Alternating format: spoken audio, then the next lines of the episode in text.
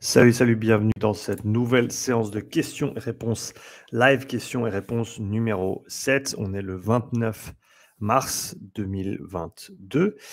Euh, hier, je me suis réveillé, ça, allait bien, mais hier après-midi, j'ai eu un gros coup de fatigue, un petit peu mal à la tête, négatif euh, sur le test.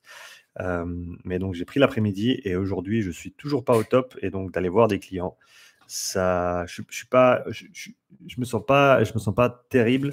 Euh, je, je, suis pas dans un état euh, terrible, mais je me sens pas assez bien pour aller voir mes clients en présentiel. Donc aujourd'hui, euh, je reste à la maison et donc j'en profite pour faire, pour répondre à ces questions. J'avais, j'ai quelques questions en, en retard. Là, j'ai une dizaine de questions qu'on va aborder aujourd'hui, comme d'habitude, dans ces séances de questions-réponses, et j'en ai encore une dizaine qui sont, qui sont euh, prête pour la prochaine séance. Mais donc voilà, on va, s'attaquer à ces 10 questions-là. Euh, donc on est le 29 mars. Hier, j'ai lancé ma formation euh, sur les seuils physiologiques et les zones d'entraînement. Je veux dire un, énorme merci à toute la communauté Upside Strength, à tous ceux qui m'ont soutenu et qui ont soutenu la formation et qui se sont inscrits.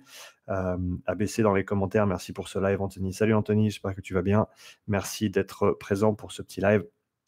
Donc voilà, un grand, grand merci à tous ceux qui m'ont soutenu sur mon projet depuis le début, à tous ceux qui, ont, euh, qui se sont inscrits sur la formation. Euh, c'est vraiment chouette de voir qu'il y a autant de gens avec qui ça résonne et que ça intéresse.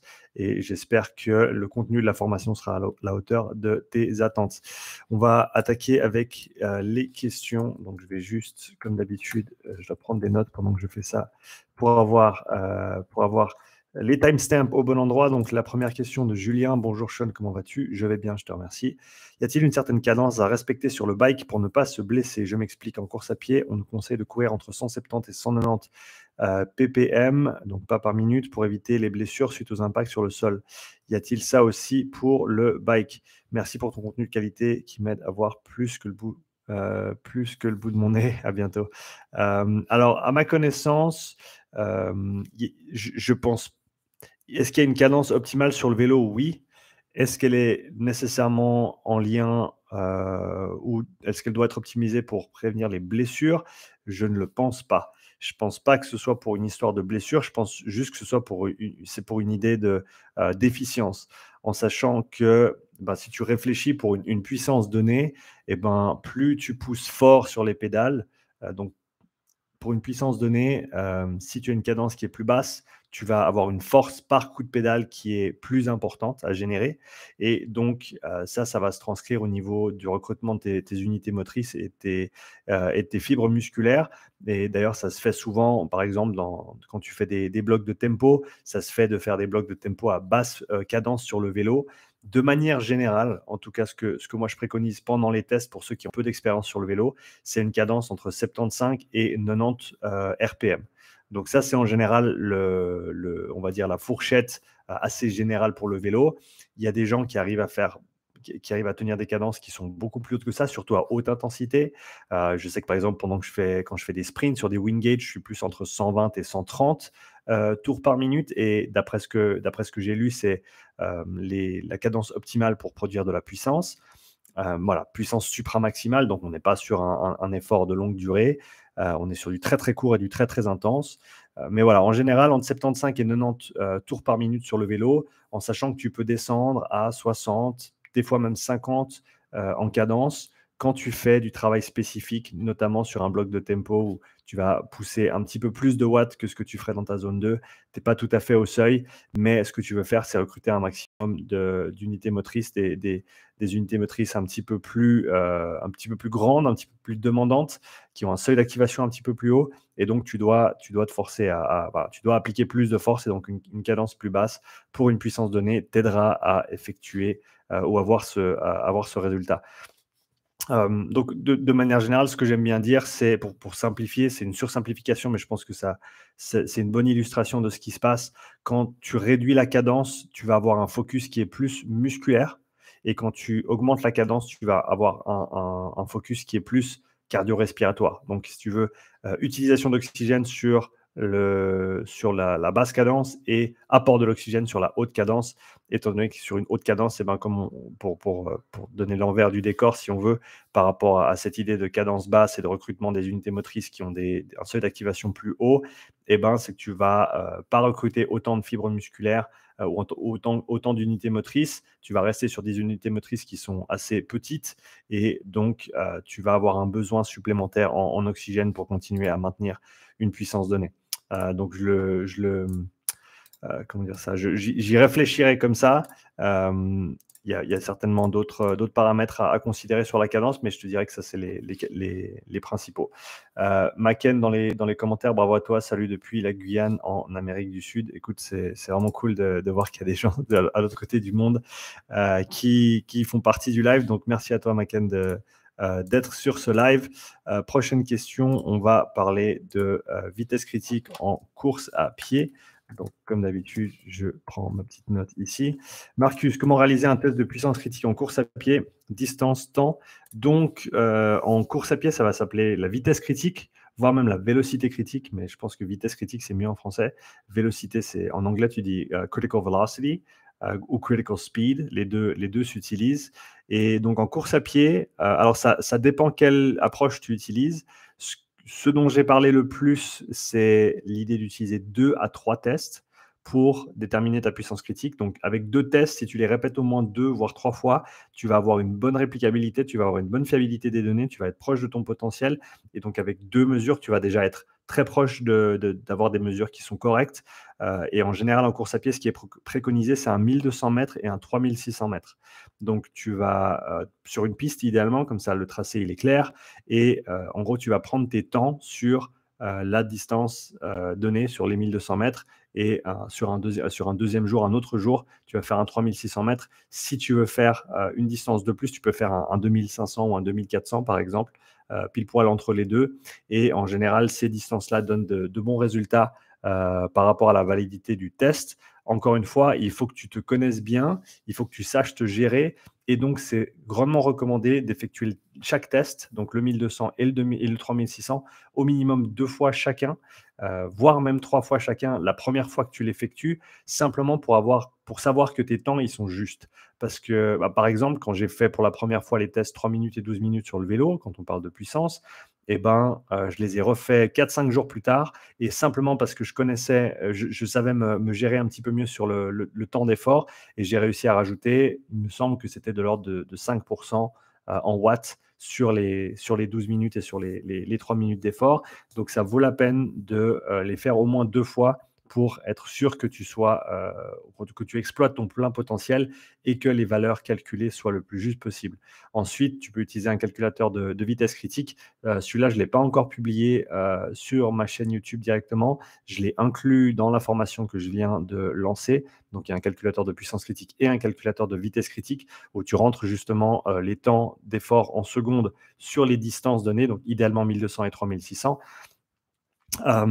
et ensuite, ça te calcule ta vitesse critique et ton déprime, déprime étant la réserve euh, que tu peux, le, travail que tu peux effectuer en dessus de ton seuil de fatigue. Euh, Anthony, dans les commentaires, peut-on avoir une estimation du SV1 avec la vitesse critique? Euh, Exemple, 70% de vitesse critique égale SV1. Oui, je pense que c'est une bonne manière d'avoir une, grossière estimation du, SV1 ou du SL1, entre 65 et 75% en général. Pour les gens plus entraînés, ça va être plus haut. Pour les gens moins entraînés, ça peut être euh, plus bas. Donc, je te dirais la fourchette entre 60 ou 65 et 75%, ça va te donner une bonne euh, plage à explorer. Et après, tu peux faire plusieurs efforts. Euh, j'en parle aussi dans l'information. Utiliser soit une mesure de dérive cardiaque pendant des efforts à différentes vitesses dans ce contexte-là à différentes vitesses proches de ce 70% pour voir laquelle éliciterait une dérive cardiaque qui soit significative par rapport aux autres pour déterminer ce, point d'inflexion sans avoir de, matériel de mesure, on va dire. Mais donc je pense que oui, c'est une bonne estimation d'avoir ce, entre 65 et 75 de ce premier seuil, en sachant que si tu n'es pas beaucoup entraîné en, endurance, ça va tendre à être plus bas. Si tu es très entraîné et que tu fais beaucoup de travail d'endurance fondamentale, ça va tendre à être plus haut. Merci Anthony pour ta question, c'était une, bonne question, une bonne remarque. ok, on passe à la question suivante, question de Seb, endurance et économie. C'est une question intéressante. Comment faire la part entre amélioration de l'endurance fondamentale et meilleure coordination, donc économie? Par exemple, pour une personne qui fait un test sur le vélo et qui n'a pas trop l'habitude d'en faire avant.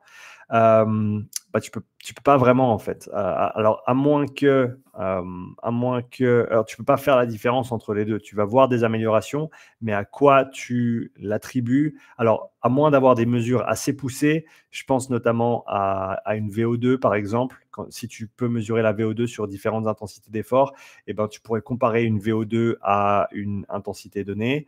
Euh, avec, avec euh, un test plus, loin dans le temps et comparer donc l'économie, combien d'énergie entre guillemets tu consommes ou, dont tu as besoin pour une puissance donnée par exemple. Euh, mais ensuite faire la part entre les deux, à mon avis, ça va être difficile. Tu peux, encore une fois, en revenant sur le sujet du premier seuil, tu vas pouvoir euh, très certainement voir des différences euh, au niveau de, ce, premier seuil. Donc, si tu peux faire, entre guillemets, bouger ce seuil vers la droite, ce qui serait l'objectif d'un entraînement en endurance, et eh ben, euh, là, tu vas voir des, améliorations. Après, est-ce qu'il y a un réel intérêt à dissocier les deux et à se dire, bah, il y a tant de pourcents que je peux attribuer à une amélioration en endurance fondamentale et, ou tant de pourcents que je peux attribuer à une meilleure coordination ou à, une économie de mouvement? Le, rendu final, la conclusion, c'est la même en fait. Tu, tu améliores tes performances. Et donc, je ne sais pas dans quelle mesure euh, ça peut être euh, bénéfique de, dissocier les deux. Encore une fois, sauf si tu as ces mesures un petit peu plus poussées. Et à ce moment-là, tu pourrais peut-être faire la différence. Mais je te dirais, intervalle de confiance sur, euh, ou, confiance sur ma réponse, je te dirais 60-70%. Donc, euh, Seb, j'espère que ma réponse te convient, mais ce n'est pas, pas ma meilleure réponse, euh, en tout cas pas d'aujourd'hui. Donc voilà, à peu près 70% en termes de, de, garantie là-dessus. mais quoi qu'il arrive, merci pour ta question. Prochain, prochaine question, on parle d'un test d'endurance minimaliste. Et pour, pour ceux qui m'ont rejoint sur le live, n'hésitez pas à poser vos questions dans les commentaires également. Euh, Antoine, salut Sean, ça m'intéresse d'avoir ton expertise sur un test d'endurance facile à mettre en place avec le bike erg et un minimum de matériel. Tu prends quel protocole, quelle valeur t'intéresse, puissance moyenne, fréquence cardiaque, comment tu utilises les résultats pour prescrire une séance euh, d'intervalle training Merci pour ton avis. Alors je pense que, euh, et, j'y reviens encore et encore, je pense que le modèle de puissance critique sur vélo, il est extrêmement simple à mettre en place extrêmement simple pour, pour évaluer la, le niveau de ton athlète. Euh, alors, c'est clair que tu n'as pas le premier seuil directement, mais comme on l'a vu dans les commentaires avant, on peut prendre entre 65 et 70 euh, entre 65 et 75 de ta puissance critique ou de ta vitesse critique pour estimer ton premier seuil. Ce qui voudrait dire que si tu peux déjà faire tes deux efforts sur le vélo, 3 et 12 minutes, comme décrit dans une de mes vidéos précédentes sur la, sur la puissance critique, eh ben, déjà ça te donne ce seuil qui est important pour euh, calibrer tes, différents entraînements et euh, tu as ton W prime aussi. Et si ça t'intéresse d'aller un petit peu plus loin là-dedans, je te conseille le bouquin de euh, Philip Skiba, Scientific Training for Endurance Athletes. Et là-dedans, il euh, détaille avec son modèle, son modèle de W prime, d'équilibre du W prime ou W prime balance, comment prescrire des séances d'intervalle training basées sur le W prime, donc sur la capacité de quelqu'un à effectuer du travail dans le domaine d'intensité sévère, donc là, on est vraiment plus sur du hit, sur des, séances type euh, VO2 max. Euh, mais donc, rien qu'en ayant ta puissance critique et ensuite ton W', tu peux déjà faire pas mal de choses intéressantes. Et puis après, euh, peut-être un, test sous-maximal à, une puissance donnée en, quantifiant la fréquence cardiaque et un test un petit peu plus long de l'ordre de, de, 30 à 60 minutes. Et ensuite, tu peux, et ensuite, tu peux refaire ce test à, intervalles réguliers, peut-être tous les deux à trois mois, et voir comment ta fréquence cardiaque évolue à une intensité donnée. Euh, intensité sous-maximale, idéalement, euh, je dirais peut-être 65%. Tu prends 65%, 60 ou 65% de ta puissance critique, tu fais un test de entre 30 et 60 minutes à puissance constante, tu quantifies ta fréquence cardiaque et tu refais ce test à intervalles réguliers, deux à trois mois, et tu regardes comment cette valeur évolue. Je pense que déjà avec ça, si tu as ta puissance critique, ton W', et bah, une, valeur sous-maximale ou un test sous-maximal avec fréquence cardiaque, tu, peux, tu peux voir les changements en dérive cardiaque, tu peux voir les changements en valeur absolue. je pense qu'il y, a pas mal de choses à faire de ce côté-là. Et sans, bah, quasiment sans matériel, il te faut un bike et une fréquence cardiaque. et puis bien sûr, tu as tes tests 3 et 12 minutes qui sont entre guillemets tes tests de performance. Tu peux rajouter un, troisième de l'ordre de 5 ou 6 minutes d'effort si tu le souhaites pour compléter ton modèle avec trois, avec trois valeurs. Et, ça, tu peux les, et ça, tu peux les refaire aussi à intervalles semi-réguliers quand ça a du sens, bien sûr, pour voir si tu progresses sur ces, différents intervalles de travail. voilà pour ma réponse. Tanguy dans les commentaires. Salut Tanguy, j'espère que tu vas bien. Salut Sean. Penses-tu que garder le DFA alpha 1 comme indicateur avec confirmation d'autres indicateurs peut rester pertinent en faisant confluer talk test, cardiaque, pourcentage de vitesse critique et DFA alpha 1 par exemple pour estimer le premier seuil? Alors, je pense que le DFA alpha 1, il, peut encore être intéressant dans certains contextes mais j'arrive juste pas à me défaire du fait que la respiration a, une telle, euh, un tel impact dessus que dès le moment où tu modules ta respiration, ça va influencer ton signal et donc ton signal, il sert plus à grand chose, euh, sauf te dire comment tu respires en fait. Euh, parce que, alors certains te diront oui, mais il faut pas moduler sa respiration, il faut juste laisser faire. Non, à mon avis, tu as un avantage conséquent à respirer de manière optimale pendant un effort et donc dans ce sens-là, euh, tu as tout intérêt à optimiser comment tu respires et donc de contrôler ta respiration, ce qui va à l'encontre de, laisser ta respiration faire ce qu'elle veut faire. Euh, donc, à mon avis, ouais, j'ai de la peine à concevoir le DFA alpha comme un indicateur euh, pertinent dans ce sens-là. après, je, suis encore ouvert à, l'idée de l'utiliser pour d'autres applications autres que ce premier seuil, parce qu'encore une fois, le premier seuil, je ne sais, pas dans quelle mesure alors oui, ça a, été, validé, mais encore une fois, ça peut être validé par la recherche et, je l'ai rapidement invalidé avec mon M de 1. Alors voilà, ça ne veut, pas dire grand-chose, mais si c'est, je l'ai vu dans d'autres personnes également, hein, l'effet de la respiration sur le DFA alpha 1. donc, donc, je ne sais pas. Honnêtement, je ne sais pas, Tanguy. Je ne suis pas convaincu. Je suis, comme je te dis, je suis ouvert à l'idée que ça puisse encore être utile pour quelque chose, mais pourquoi, je ne sais pas exactement encore. Euh, donc pour l'instant, j'en suis là. Euh, on parle ensuite de euh, variabilité cardiaque pré et post-effort. question de Damien, peux-tu expliquer le protocole que met en place Carolispi avec le HRV avant et après l'entraînement, ainsi que les résultats attendus Merci. Alors, je ne connais pas en détail le protocole ou, l'application de cette méthode par Caroli. J'ai vu un post très intéressant sur son LinkedIn il y a quelques semaines de ça. Et donc, j'en avais parlé mais honnêtement, je connais pas tous les détails. Donc, si je, si je, me trompe en, parlant de ça, voilà, je m'en excuse. je te dirais, va voir les posts de Caroli si tu veux des détails. Mais d'après ce que j'avais compris, en gros, tu vas prendre. Il y a une application qui s'appelle. Attends, je vais, je vais voir tout de suite parce que ce sera plus simple.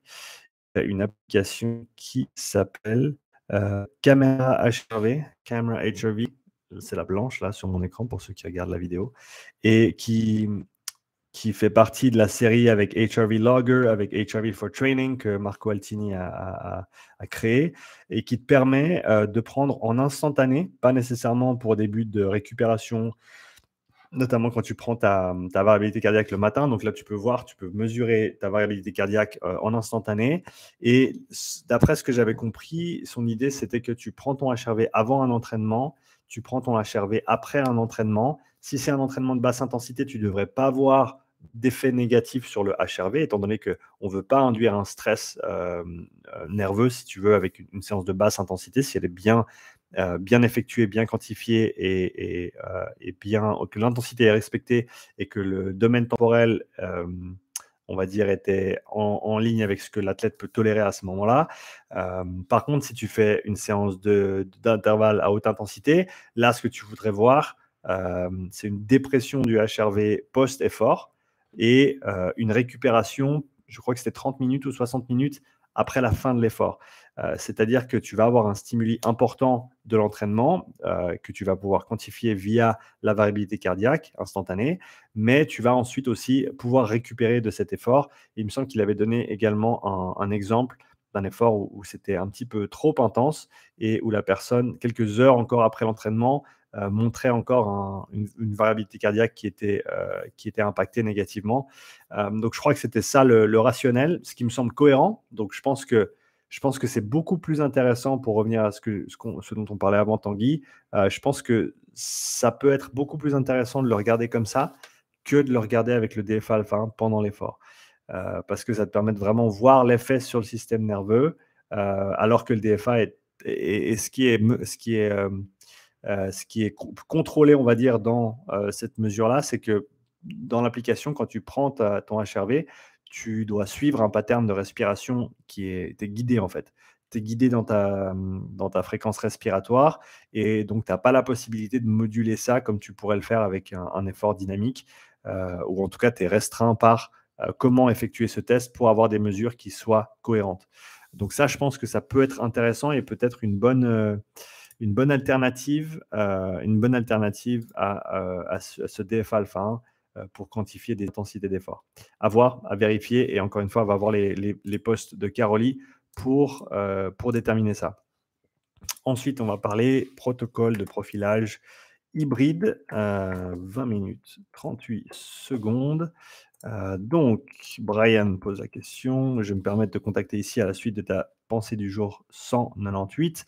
Je trouve ton idée de protocole hybride très très intéressante. Sais-tu Sais-tu si des études ont déjà utilisé ce type de test ou s'il y a d'autres documentations sur ce type de test? Euh, Alors, des études à proprement parler sur le test complet, euh, pas que je sache. Par contre, euh, par contre, oui, il y a pas mal pas mal d'informations, surtout sur des, des, revues de littérature qui passent en revue différents protocoles sur justement l'importance de certains paramètres de, du protocole euh, ou certaines contraintes du protocole par rapport aux, mesures que tu essaies de, prendre. Par exemple, et bon, c'est minimal, mais je pense que pour ceux qui veulent être entre guillemets parfaits, ça c'est intéressant. Euh, faire un GX, GXT, ça veut dire Graded euh, Exercise Test. Donc c'est un step test en fait, et il peut avoir différentes longueurs de paliers, notamment une minute, deux minutes, trois minutes, des fois plus. Et ce qui a été déterminé par, par des études récemment, c'est dans les cinq dernières années, ça c'est sûr. Et je les ai, elles sont toutes en lien dans la formation que je viens de, que je viens de lancer. il parle du fait que si tu utilises des paliers plus longs qu'une minute, tu vas avoir tendance à sous-estimer légèrement ta VO2 max. Donc, si ton but c'est de déterminer une VO2 max, tu as avantage à utiliser un GXT1, donc un, step test avec des paliers d'une minute. Euh, et ensuite, comment calculer les, euh, les, les, incréments vont dépendre de plusieurs paramètres, notamment l'âge de l'athlète, sa taille, son poids, euh, son niveau d'activité, etc. Il y, a des, méthodes de calcul qui sont disponibles pour ces, pour ces protocoles de test. Donc, si tu veux être, entre guillemets, optimal pour trouver ta VO2 max, tu vas faire un GXT1. Donc, c'est d'où l'intérêt d'utiliser ça en fin de protocole. Et ensuite, euh, à contrario, si tu veux être précis sur ton premier seuil, notamment au niveau lactatémie ou ventilatoire, tu veux idéalement rallonger les paliers pour euh, donner le temps à la lactatémie de se stabiliser et d'avoir un état euh, peut-être pas stable, mais d'avoir un équilibre en tout cas entre l'apport et l'utilisation de l'oxygène pour faire, pour faire simple. Et pour ça, des, intervalles plus longs sont conseillés. Donc notamment au niveau test de lactatémie, euh, c'est pas conseillé de faire en dessous de 4 minutes. 3 minutes, c'est considéré comme trop court. 4 minutes, c'est considéré comme le minimum. 6 minutes et plus, c'est considéré comme optimal. Donc, d'où l'intérêt de, prendre 6 minutes pour les paliers, euh, en, sachant que plus tes paliers sont courts, plus tu vas sous-estimer, ou pardon, surestimer ton premier seuil, parce que la lactatémie va avoir tendance à monter encore un petit peu dans les, dans les minutes suivantes. Euh, donc, euh, ce, que je, ce que je ferais, c'est que je, je, resterai, parce que je vais garder mes deux protocoles, donc le, le protocole de base, 4 minutes, 1 minute, avec 9 à 12 intervalles, et ensuite, le protocole hybride, comme tu l'as mentionné ici, avec 8 intervalles de 6 minutes, 1 minute, donc 6 minutes de travail à, puissance constante ou à vitesse constante et 1 minute de repos, incrémental qui monte jusqu'à 90% de la puissance ou de la vitesse critique. Euh, à l'heure actuelle, en tout cas, c'est la, la barre que je me fixe. Euh, la barre supérieure que je me fixe, avec au préalable un test de puissance ou de vitesse critique pour que l'athlète connaisse déjà ces valeurs-là et qu'on n'ait pas besoin de, trouver, entre guillemets, ce, deuxième seuil pendant le test. Euh, donc ça nous économise un petit peu de temps et ça permet de, euh, ben, justement de calibrer ce, test à plus basse intensité. pourquoi 90% du, de la puissance ou de la vitesse critique? Parce que ça donne le bas, entre guillemets, de ta zone 4.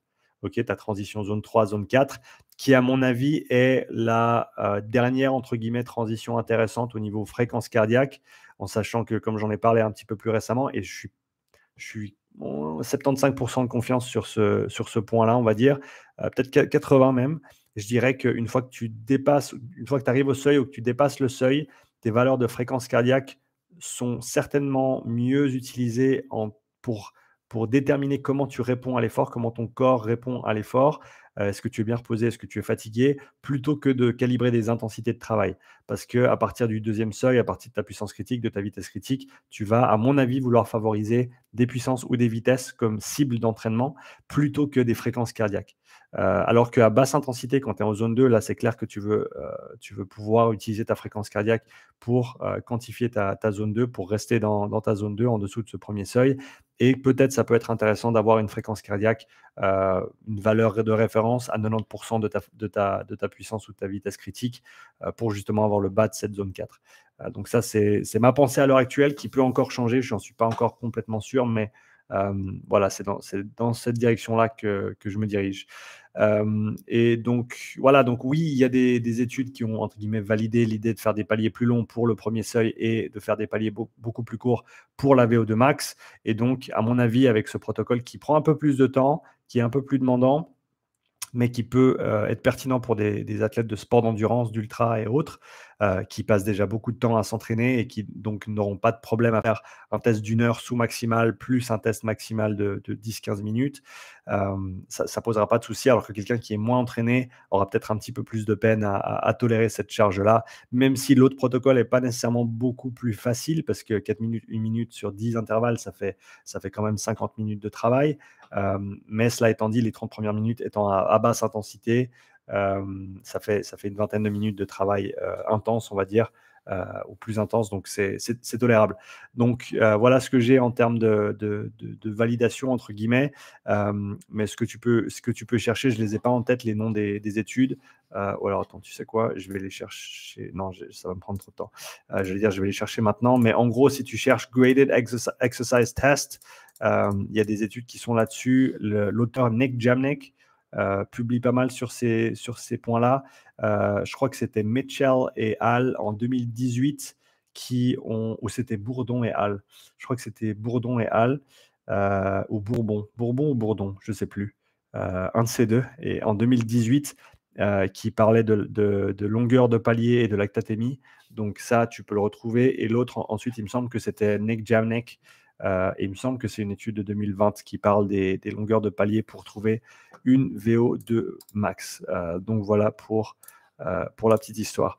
ensuite, on va parler InSync, InSync testing. donc InSync, ça je l'avais regardé la dernière fois parce que je ne connaissais pas. Alors je ne connais pas nécessairement InSync, mais j'avais cherché la page InSync testing. Comme ça, je peux euh, en direct voir un petit peu euh, ce que ça veut dire. Mais en gros, Thomas me demande que penses-tu des tests InSync sans la lactatémie?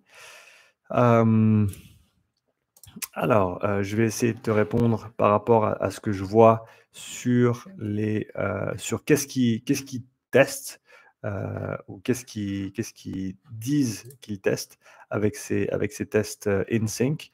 alors attends, il faut juste que que je trouve sync testing. Euh, tac, tac, tac.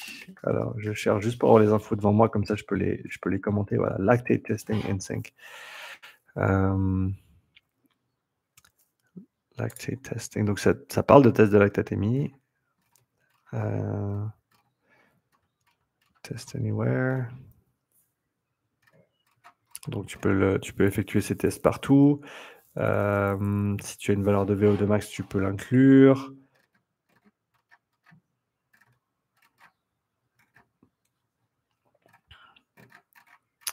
Euh, alors malheureusement, je ne trouve pas les mêmes informations que ce que j'avais trouvé la dernière fois. Euh, lactate testing. Ouais, je trouve, je trouve pas directement la page que j'avais trouvée l'autre fois, mais il montrait un profil euh, en gros une distribution de profils où il parlait de VO2 max, de VLA, max et, d'autres paramètres.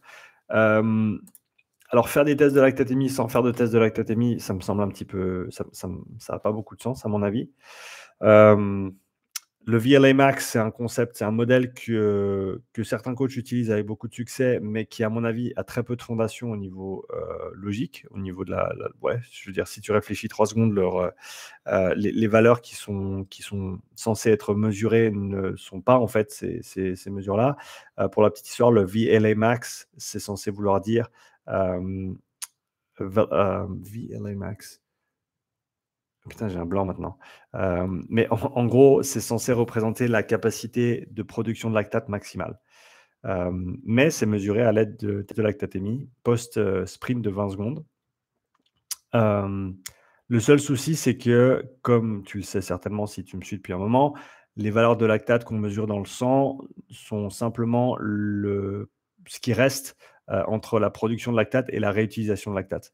Donc, ce n'est pas une valeur c'est pas une valeur de production de lactate, c'est juste le delta, c'est ce qui reste. donc tu peux pas vraiment dire que c'est. Et, après, en plus de ça, le problème avec le, le, modèle du VLA Max, c'est qu'il te, tu fais un calcul de millimoles par litre par minute que, que, tu vas pouvoir, que tu vas pouvoir générer entre guillemets. Et, donc ça donne un indice de, de, de vitesse de génération de ce lactate pendant ce sprint de 20 secondes qui à mon avis n'a aucun sens, qui à mon avis n'a aucun sens dû au fait justement qu'on ne peut pas quantifier le paramètre de production de lactate ni de réutilisation du lactate. On ne peut que quantifier ce qui reste dans le sang après, euh, après tous ces processus. Et donc, euh, voilà, de, dire que ça représente une, capacité de production de lactate, euh, à mon avis, ça n'a pas vraiment de sens. Et je ne sais pas dans quelle mesure un, tel, de, telles valeurs pourraient être corrélées avec un W prime, par exemple. je pense que ça, ce serait intéressant d'avoir le profil de plusieurs athlètes, ben, le plus d'athlètes possible, idéalement, et ensuite de comparer, ben, est-ce que quand tu as une grande VLA max, ça veut dire que tu as, tu as une grand, un grand W prime? Ça, ça peut être intéressant à, regarder.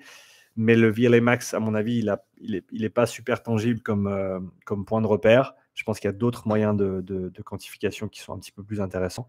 Euh, et donc voilà, bah, pour la petite histoire, ouais, le test N5, je ne connais pas nécessairement, mais si tu me dis que c'est un test sans lactatémie qui va ensuite te donner ton profil, euh, notamment au, niveau de, tes forces et de tes faiblesses, euh, c'est compliqué, à mon avis, d'extraire des choses sans, euh, sans mesurer ces choses-là. Tu vois, d'inférer euh, certaines, certaines choses au niveau de lactatémie sans avoir ces mesures-là, c'est un petit peu compliqué. Mais encore une fois, mais encore une fois, je ne connais pas ce test.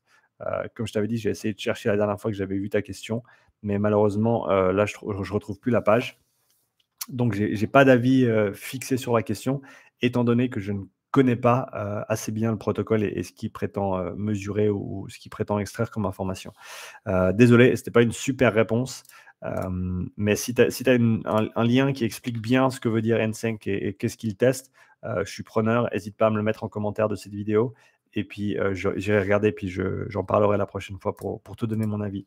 Euh, salut Johan dans les commentaires, bonjour, as-tu entendu parler de la bague connectée Aura? Si tu as des retours sur cet outil, sais-tu si c'est intéressant par rapport au traçage des données sur l'activité physique et la récup? Alors Aura Ring, je ne recommande pas. Euh, j'ai pas d'expérience pratique avec personnellement, mais euh, ayant suivi et interviewé Marco Altini sur, sur le podcast, qui travaille dans la variabilité cardiaque depuis longtemps. En gros, les capteurs optiques ne sont pas encore à jour. Les capteurs optiques pour la variabilité cardiaque ne sont pas encore euh, assez fiables. Moi, j'utilise son application. Je ne suis pas affilié à lui, mais j'utilise son application HRV euh, for Training. Tu le vois ici sur mon écran si tu regardes la vidéo, euh, qui te donne. Et d'ailleurs, tu peux voir que mon HRV, il n'est pas top aujourd'hui. J'utilise ça depuis septembre. C'est vraiment une application qui qui est vraiment top. Et, et ça, me permet de voir au jour le jour. Ben là, tu peux voir mon historique sur la semaine et tu vois que hier et aujourd'hui, je suis vraiment loin du, loin du top. Tu le vois aussi sur ma fréquence cardiaque au repos. on avait un week-end bien arrosé avec le frangin, on a bu un petit peu, mais tu peux voir que mes fréquences cardiaques sont beaucoup plus hautes par rapport à la normale. Là, je suis à 61. Ce matin, j'étais à 61 battements par minute, alors que, alors que ma baseline est, à, peu près 48 à, l'heure actuelle. Donc, je suis 12-13 battements au-dessus de ma baseline, ce qui fait un petit peu beaucoup quand même. Donc, donc, donc, ça, c'est pour la petite histoire de, Aura. Euh, donc, oui, je, ne l'ai jamais utilisé, mais d'après ce que j'ai entendu des personnes qui l'ont testé et qui ont fait la comparaison avec HIV, for Training, la comparaison avec Whoop, Whoop est plus, plus exact que Aura et l'application HRV for Training sera plus euh, juste que les autres, simplement pour des histoires de prise de mesure. Les capteurs optiques, surtout quand tu es en mouvement, et, ça c'est un des problèmes avec Aura et Whoop et d'autres, c'est qu'ils ne te disent pas toujours qu'est-ce qui mesure quand. Donc, ils te donnent un score, mais ils ne te donnent pas nécessairement les. tu n'as pas accès aux données brutes. Et de plus en plus, ben, depuis euh, un an et demi maintenant que je suis un petit peu dans ce monde des sciences du sport, et, etc., euh, avec tout le testing que j'effectue, et ben, dès le moment où une entreprise ou un outil ou un produit euh, ne te donne pas les données brutes, ça doit te faire te poser des questions parce que, parce que tu dois te demander pourquoi est-ce qu'ils ne te donnent pas les données brutes et qu'ils et utilisent leur algorithme propriétaire, entre guillemets, pour te donner leur, réponses. réponse. Euh, je ne suis, pas, suis pas super convaincu. Euh, et dès, et dès, que j'ai un outil que je veux acheter ou que je veux utiliser et qui ne me donne pas les données brutes, euh, ça me met toujours un gros coup de frein parce que je ne sais pas vraiment en fait ce que je vais extraire comme, comme information. Donc, je te dirais, HIV for Training, c'est l'application coûte 10 francs. Je l'utilise tous les matins, ça prend une minute le matin. Ça se fait avec la caméra du téléphone et vu que tu n'es pas en mouvement, eh ben, ça, va être, euh, ça va avoir une bonne réplicabilité, une bonne précision et euh, ça m'aide bien pour, euh, on va dire, corréler comment je me sens sur le, jour, le matin quand je me lève par rapport à mon état physiologique et en général, c'est, ça, ça, fonctionne bien. Donc voilà le conseil que je te donnerai. Merci pour ta question, Johan. Prochaine question, on parle de formation en ligne. Mika, j'arrive finalement sur ta question. Euh, je sais que tu m'avais pris à un moment, je n'avais pas eu le temps d'y répondre jusqu'à maintenant. Donc, nous y voilà. Salut deux questions pour moi. Euh, peux-tu nous faire un retour sur ces formations plateformes? Need for Speed de Altis, Strength Coach Network et Coaching Club de Fred Marcerou et deuxième partie de la question, dans ta formation, aborderas-tu les manières de mesurer ou d'estimer euh, du mieux possible ces différents seuils en course à pied avec peu de matériel? Merci beaucoup, comme d'habitude. Alors, la première, euh, retour sur les formations Need for Speed Altis. Euh, c'est une formation sur le travail de vitesse, autant en. Alors, plus accès sport co. Et ayant, ayant pris la formation, euh, c'est assez fantastique ce qu'ils ont fait avec, euh, cette formation. Je l'encourage grandement pour les coachs, les préparateurs physiques qui travaillent dans un sport co ou travaillent avec des, athlètes de sport co, notamment rugby, euh, rugby, foot et, autres sports qui nécessitent quand même une certaine capacité de vitesse, de changement de direction et qui souhaitent vraiment pousser leur compréhension du, travail de vitesse. de manière générale, encore une fois, ce n'est pas, pas nécessairement que linéaire, il parle du multidirectionnel également, et euh, honnêtement, j'étais très, très impressionné par la, qualité de leur contenu. Euh, donc, euh, il a un certain coût, la formation a un certain coût, je crois que c'est de l'ordre de 5 ou 600 francs. mais tu as, voilà, as plusieurs dizaines d'heures de contenu, si je me rappelle bien, et tu as, as vraiment une qualité qui est, qui est assez exceptionnelle. super, Johan, merci pour ta réponse, c'était très clair. Écoute, content que j'ai pu t'aider avec ça. Strength Coach Network, j'ai été affilié avec eux pendant je suis toujours affilié avec eux d'ailleurs. Ils, euh, m'ont sponsorisé le podcast pendant ma première année. Euh, c'est une plateforme qui m'a énormément aidé si tu parles bien anglais et que tu t'intéresses à la préparation physique sportive de manière générale. Euh, ils doivent être à plusieurs. il, y avait, il y avait, je pense, déjà une centaine d'heures de contenu vidéo sur leur plateforme. la dernière fois que j'ai checké, donc il doit, y en avoir encore plus maintenant. des présentations, des webinaires chaque mois qui sortent un forum de discussion qui est extrêmement actif avec beaucoup de coachs de renommée qui sont là pour, euh, pour t'aider à répondre à des questions. Euh, honnêtement, c'est vraiment un super écosystème que, euh, que Kier a pu construire avec ce Strength Coach Network. et je crois que c'est 20, c'est une vingtaine de francs par mois. je sais que j'ai un, coupon de réduction pour le premier mois à 50% off, donc je crois qu'il coûte 12 ou 10 ou 12 francs le premier mois si tu veux tester. tu trouveras certainement le lien dans la description de la vidéo. Euh, mais donc voilà, ouais, c'est vraiment une plateforme qui est, au top si tu souhaites euh, t'instruire sur tout ce qui est de la préparation physique sportive dans plein de sports différents, plein de domaines différents, plein de compétences athlétiques différentes. Euh, c'est grandement recommandé. Coaching Club de Fred Marcerou. alors j'ai fait partie de la plateforme pendant, un moment. J'ai pas eu énormément de temps pour éplucher tout le contenu qu'il y avait. Quand j'ai regardé, quand j'ai parcouru un petit peu, j'étais agréablement surpris de la richesse du contenu.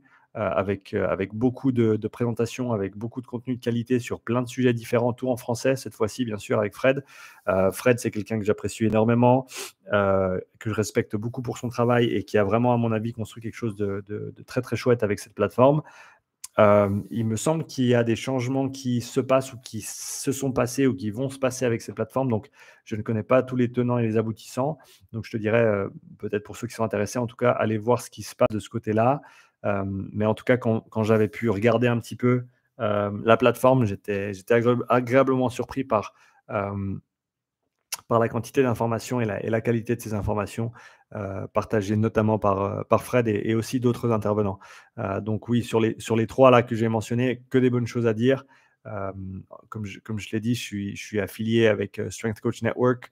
je ne suis pas, il me semble pas que je suis affilié avec Fred et je suis pas directement affilié avec Altis non plus, euh, même si je les avais reçus sur le podcast pour parler de la promotion de, de, ce, de cette formation-là. Donc, je t'invite à aller, aller voir ce podcast si tu l'as pas encore écouté.